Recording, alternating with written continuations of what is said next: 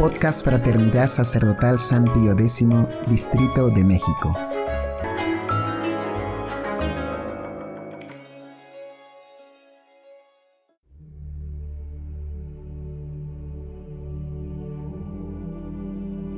Hojita de Fe número 129.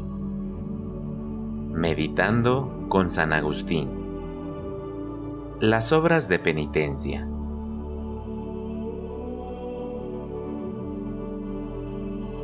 Mientras observas el ayuno corporal, quiero que se nutra tu corazón con estas lecturas, para que, vigorizado y nutrido, el hombre interior con el alimento espiritual, pueda mortificar al hombre exterior y sobrellevarlo con más energía. La piedad misma exige que, ya que llevas en tu cuerpo la mortificación de nuestro Señor Jesucristo, te labres también una cruz con los deseos carnales que debes mortificar. Esta cruz, de la que no se avergüenza, sino antes se ufana el apóstol cuando dice, no permita Dios que yo me gloríe sino en la cruz de nuestro Señor Jesucristo, por quien el mundo está crucificado para mí, y yo lo estoy para el mundo. Gálatas 6:14 Esta cruz digo, dura no solo los 40 días de la cuaresma, sino toda la vida entera. En los demás días del año, los excesos y la bebida no emboten tu corazón, pero durante la cuaresma, además de eso, ayuna.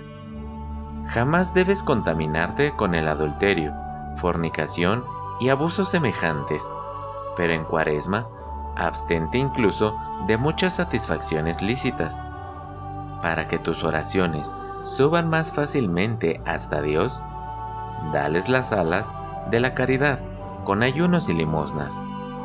Entonces comprenderás cuánta es la obligación de no usurpar lo ajeno, cuando te percates que es una especie de robo negarle al menesteroso lo que te sobra.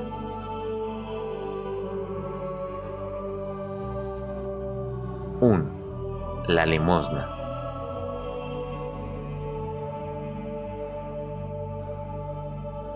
Dad y se os dará. Perdonad y se os perdonará.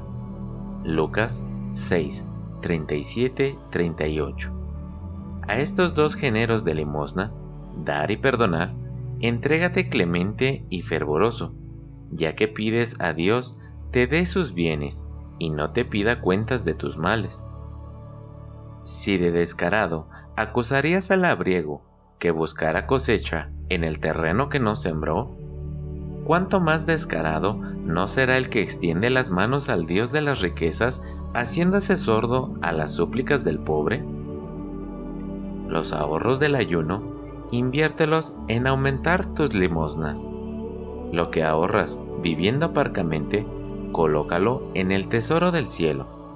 Quiere ser alimentado el pobre aquel que no puede pasar hambre. Reciba Cristo hambriento lo que ayunando toma de menos. La voluntaria frugalidad del que abunda, inviértase en la necesaria provisión del pobre. Vives entre mendigos, y también tú lo eres. Da pues a fin de recibir. Da, sí, y por estas cosas de menguado valor, por esa minucia terrena, visible y fugaz, ¿qué piensas recibir? Lo que ni el ojo vio, ni el oído oyó, ni ha podido presentir siquiera el corazón humano. Primera de Corintios 2, 9.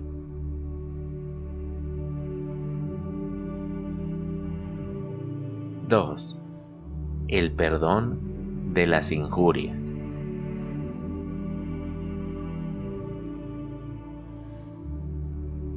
Tórnese el alma blanda y humilde, y misericordiosamente dispuesta al perdón. Solicítalo del ofendido, si inferiste agravio. Concédelo si has sido ofendido, para que no seas juguete de Satanás, cuyo triunfo está en las disensiones de los cristianos. Provechosa limosna es, sin duda, condonarle las deudas al hermano Dios por ello te condenará las tuyas. Acuérdate de aquel siervo a quien su señor reclamó su deuda de diez mil talentos, que le había perdonado, por no usar con otro siervo, deudor suyo, en cien denarios, de la misma blandura con que él había sido tratado. Para este modo de bien obrar no existe excusa alguna, todo estriba en querer. Pudieras tal vez decir, no puedo ayunar, porque padezco del estómago, o también, deseos tengo de aliviar al necesitado, mas no tengo con qué. Pero, ¿podrá alguno decir, yo no perdono al hermano cuando me pide perdón porque ando mal de salud o me falta la mano con que debía estrechar la suya? Perdona para ser perdonado. Para ello, no es necesario esfuerzo alguno corporal.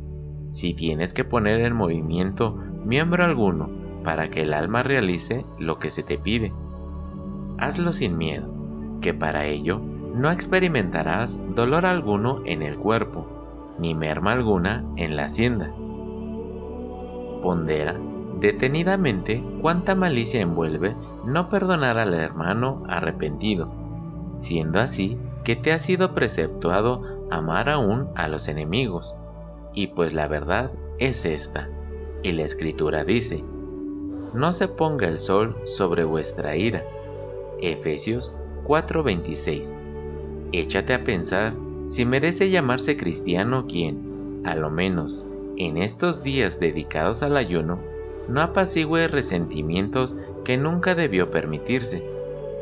Vivid todos en unanimidad, sed mutuamente fieles, fundidos durante la peregrinación en el santo deseo de la patria y abrazados de amor.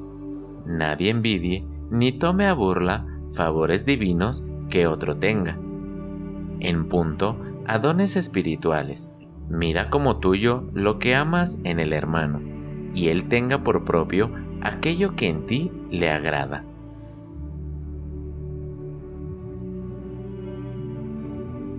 (3) La mortificación.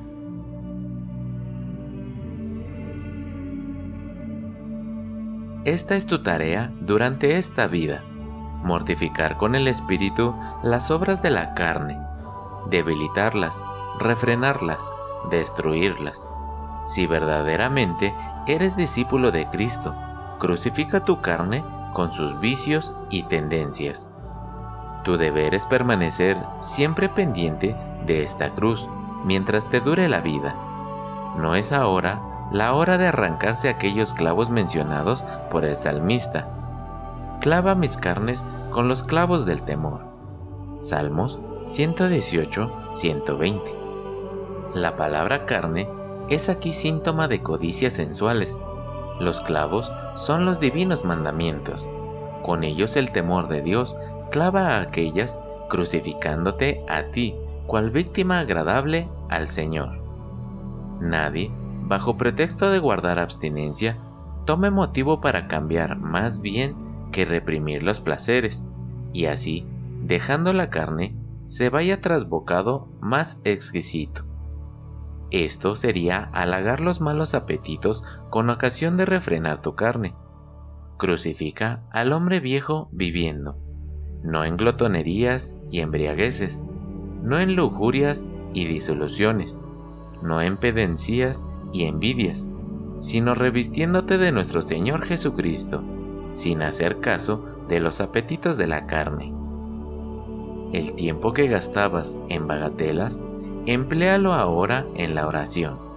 El cuerpo que se deleitaba en los halagos de la sensualidad, póstrese en tierra para elevar al Señor castas plegarias. Álcese al cielo suplicantes las manos que se entrelazaban en lícitos abrazos. Si en otros tiempos del año ya practicabas el ayuno, aumentalo ahora. Si en otros días tienes crucificada la carne por la ordinaria continencia, elévate estos días a Dios en alas de una más frecuente y fervorosa oración. Tal debe ser tu vida. No desciendas de esa cruz, bajo pena de hundirte en el fuego de la tierra.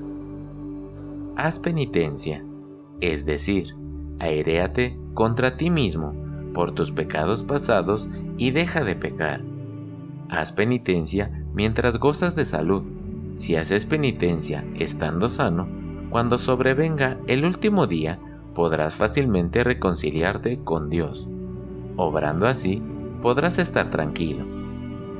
Es verdad que el mejor motivo para estar tranquilo será el haber hecho penitencia en el tiempo en que aún podías pecar.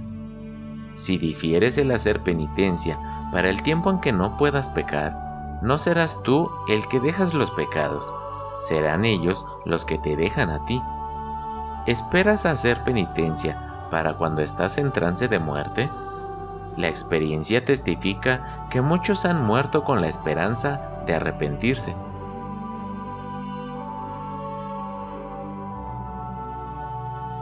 ¡4! La huida del pecado.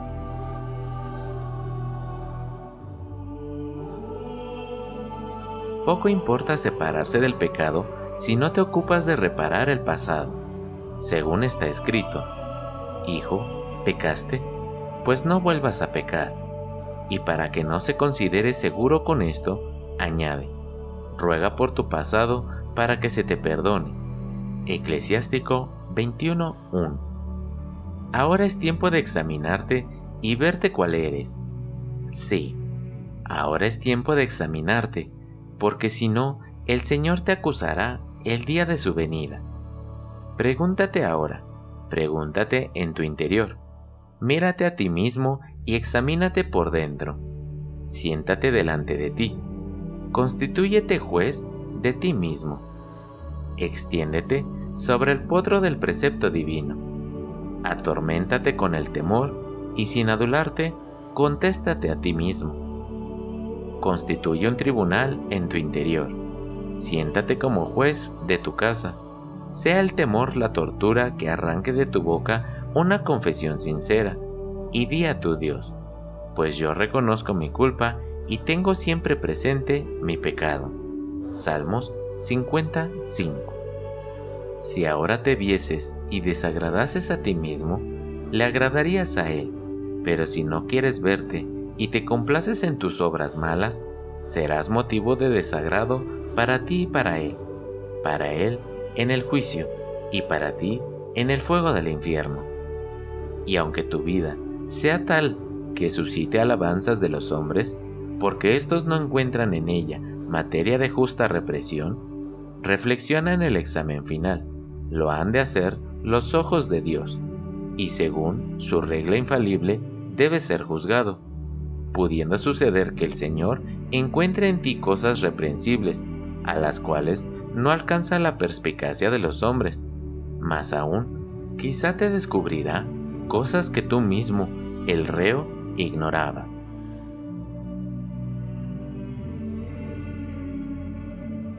Afectos y súplicas.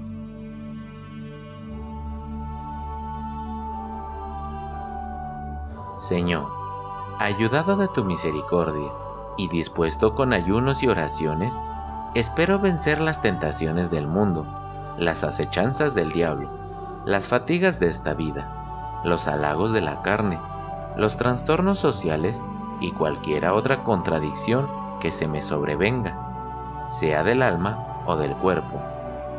Mientras me entrego al ayuno, despierta Señor en mi memoria todo cuanto por mí has hecho misericordiosamente, ayunando y rogando por mí. ¿Qué mayor misericordia ha podido venir sobre mí, desgraciado, que aquella que a ti, Creador del cielo, te hizo descender del cielo? En ti, verdadero pan del cielo, sufrió hambre el pan, sed la plenitud, debilidad la fortaleza, padecimiento la salud y muerte la vida ¿Qué mayor misericordia puede uno imaginarse que hacerse criatura el Creador y esclavo el Señor y ser vendido el Redentor y humillado el Glorificador y muerto el que a los muertos resucita? Entre las limosnas que debo hacer, tú me ordenas dar pan al que sufre hambre, como tú, para darte en comida a mí, hambriento, te entregaste a tus verdugos. Me mandas hospedar al peregrino. Tú que por mí veniste a tu propia casa, y los tuyos no te recibieron. Bendígate mi alma, porque me perdonas todas mis faltas, porque curas mis dolencias, porque libras de la corrupción mi vida, porque la rodeas de bondad y de misericordia, y porque colmas de bienes mis deseos. Haz, Señor, que mientras ayuno mi alma se humille, meditando como tú, Maestro de humildad, te humillaste a ti mismo y te hiciste obediente hasta la muerte de cruz. Quiero imitar tu cruz, clavado con los clavos de la abstinencia mis domadas pasiones. Haz que yo mortifique mi cuerpo y lo tenga sujeto, y para no ser arrastrado por la carne rebelde a ilícitos placeres, ayúdame a domarla, mermando al gusto de lo permitido. En estas prácticas arda el fervor de la devoción y sea reprimida yo mi vanidad. Haz que no me vanaglorie del mérito de tus dádivas, de modo que pierda el mérito de la humildad, pues todas tus gracias no son de provecho cuando les falta el vínculo de la caridad.